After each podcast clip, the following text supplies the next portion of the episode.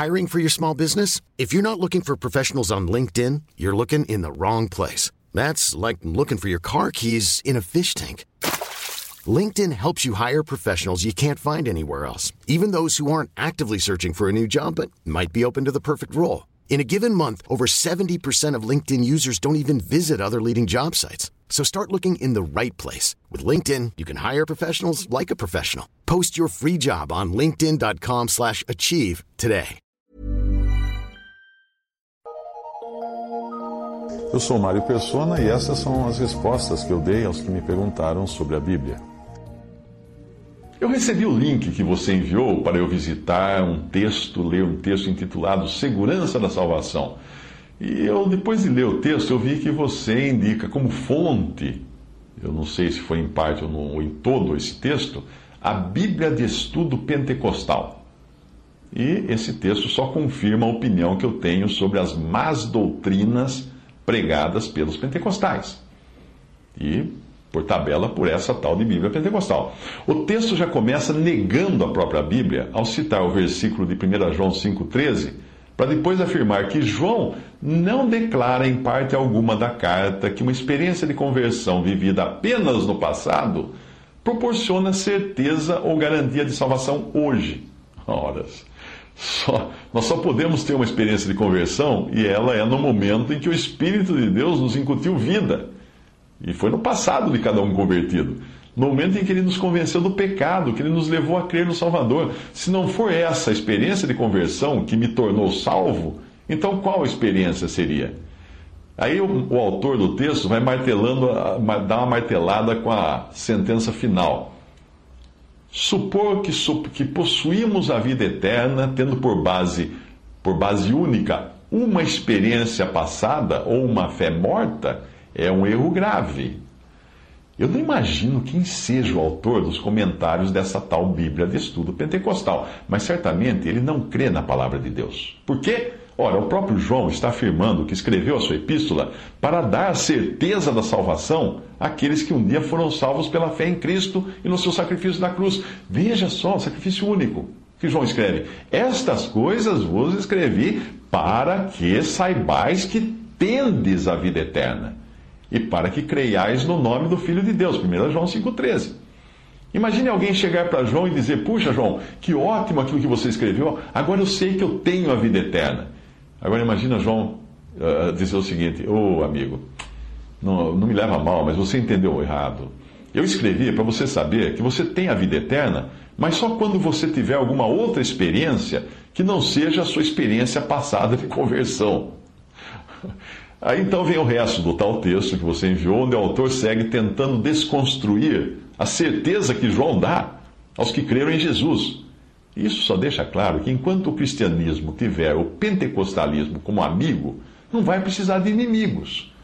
O texto mostra nove maneiras de sabermos que estamos salvos, o que, na verdade, coloca nove dúvidas para tornar miserável a vida de um crente sincero que caia na besteira de acreditar no que aquele, aquele autor escreve ali. Aliás, oito, porque a única declaração correta é a primeira, onde, onde ele diz que nós temos a certeza da vida eterna quando cremos no nome do Filho de Deus. Quem escreveu esses comentários dessa Bíblia de estudo pentecostal deveria, teria feito um grande favor se tivesse parado de escrever neste ponto, nesse primeiro. Nós temos certeza de vida eterna quando cremos no nome do Filho de Deus. Parasse aí. Mas infelizmente ele continuou e destruiu aquilo que é justamente o que diferencia o cristianismo de todas as religiões a salvação e a certeza dela unicamente pela fé na pessoa e obra de Cristo. Veja os outros itens. No tópico número 2, ele diz o seguinte: Temos a certeza da vida eterna quando guardamos os seus mandamentos.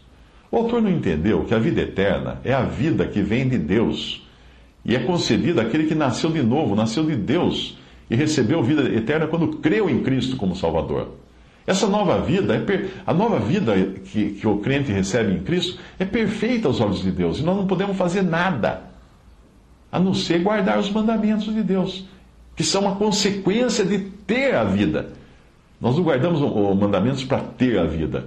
Nós temos a vida e, como consequência, guardamos os mandamentos.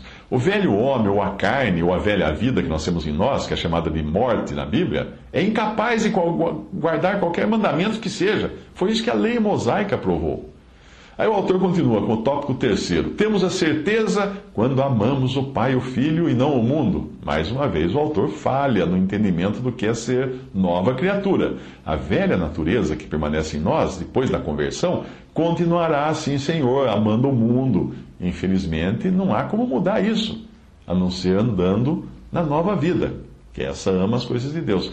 Não é deixar de andar na carne, mas é andar no espírito. Não é tentar fazer o velho homem adotar novos padrões de vida, mas considerá-lo como ele é, morto. É só assim que nós não vamos cumprir as concupiscências do velho homem. Gálatas 5, 16 e 17. Digo, porém, andai em espírito, e assim andando não cumprireis a concupiscência da carne porque a carne cobiça contra o espírito e o espírito contra a carne, e estes opõem-se um ao outro para que não façais o que quereis. Mas se sois guiados pelo espírito, não estáis debaixo da lei. Para não me alongar nos outros tópicos, eu vou resumir. Ele continua dizendo que nós temos a certeza da vida eterna quando praticamos justiça, não pecamos, amamos os irmãos, estamos conscientes da habitação do Espírito Santo, nos esforçamos para seguir o exemplo de Jesus e viver como ele viveu, permanecemos na palavra, sentimos um desejo intenso e inabalável pela volta de Jesus. A lista, com vários versículos e a maioria fora do contexto, termina até com esse: aquele que perseverar até o fim será salvo fora do contexto, porque esse versículo de Mateus 24, 13 está falando de salvação da vida, vida física, para entrar no reino vivo, sem morrer durante a grande tribulação. É salvação do corpo, não é salvação eterna. A lista do autor dessa, desse texto nada mais é do que uma lei disfarçada. Se você fizer isto, fizer aquilo e mais aquilo outro, então você pode ter a certeza de vida eterna. Ora, a menos que eu seja um grande hipócrita, eu nunca poderia ter certeza alguma, porque quem jamais poderia afirmar que pratica justiça, que não peca, que ama os irmãos, que vive como Jesus viveu, ai amigo, e deseja a vinda do Senhor 24 horas por dia? Quem pode afirmar tudo isso? Só um hipócrita, não é? Se você é feito da mesma matéria que eu. Se nós não entendermos que o novo homem, nascido de Deus, já vem com todos esses predicados, e seria impossível ser diferente, e João fala do novo, do novo homem na sua carta, nós vamos passar, não entendemos, nós vamos passar o resto da vida tentando ser salvos. Algo que a lei já mostrou ser impossível. E quando você pregar o evangelho para alguém, alguém, vai falar assim, mas você tem certeza disso que você está salvo? Não, não sei. Talvez se eu andar que nem Jesus andou, daí quem sabe no fim Deus vai olhar para mim e tal. O cara que escuta o evangelho fala assim, amigo, isso eu não quero, então eu vou lá para o Espiritismo, que é a mesma coisa. O texto é o típico caso do barqueiro que joga âncora para dentro do barco tentando encontrar em si mesmo alguma segurança alguma certeza. Não, a âncora precisa ser lançada fora do barco. É fora de nós que está a certeza e a segurança de vida eterna. É em Cristo que a nossa âncora precisa estar. Tudo que nós vemos é a corda, só isso, a corda indo entrando para um lugar invisível. A fé é o que nos diz que lá no fundo estamos bem ancorados na rocha e não em nós mesmos. A âncora daquele que crê em Cristo está no céu, firme naquele que não pode falhar. E não em nós mesmos, sujeitos a tantas falhas. Hebreus 6, 18 a 20, para que por duas coisas imutáveis, nas quais é impossível que Deus minta, tenhamos a firme consolação nós, os que pomos o nosso refúgio em reter a esperança proposta, a qual temos como âncora da alma segura e firme, e que penetra até o interior do véu, onde Jesus, nosso precursor, entrou por nós, feito eternamente sumo sacerdote segundo a ordem de Melquisedeque. Rogo, eu rogo a você que leia os excelentes textos, faça uma busca, segurança, certeza e gozo da salvação eterna. Outro texto, as duas naturezas no crente. E outro texto, nunca Sim, esses textos você vai encontrar facilmente fazendo uma busca na internet. Sem esses textos, os meus comentários ficaram incompletos, já que não, não apresentei muitos versículos bíblicos, né?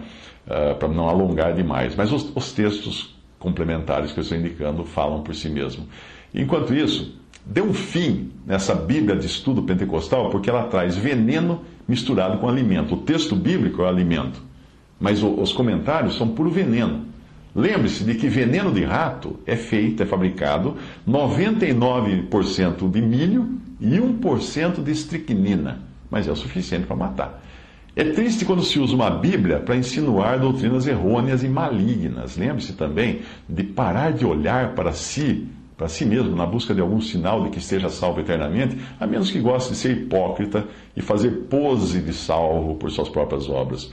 Você não vai encontrar essa segurança em si mesmo, ou no seu modo de andar, ou nas suas obras, na sua fidelidade. Você só vai encontrar segurança em Cristo e naquilo que ele já fez de uma vez por todas.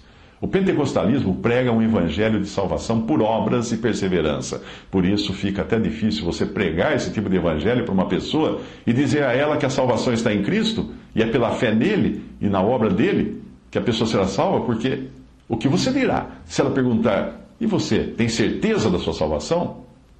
Baseado na lista que o autor deu, se você afirmar que sim, você está sendo hipócrita e mentiroso, porque eu tenho certeza de que você não seria capaz de assinalar todos os itens ali como missão cumprida. Se você, se você dizer, disser que não tem certeza de salvação, porque ainda está fazendo a lição de casa, o outro, para quem você está pregando o evangelho, pode argumentar, bom, então volte a falar comigo quando você tiver essa certeza, porque como você quer que eu acredite em algo que nem você está seguro se vai funcionar para você no final.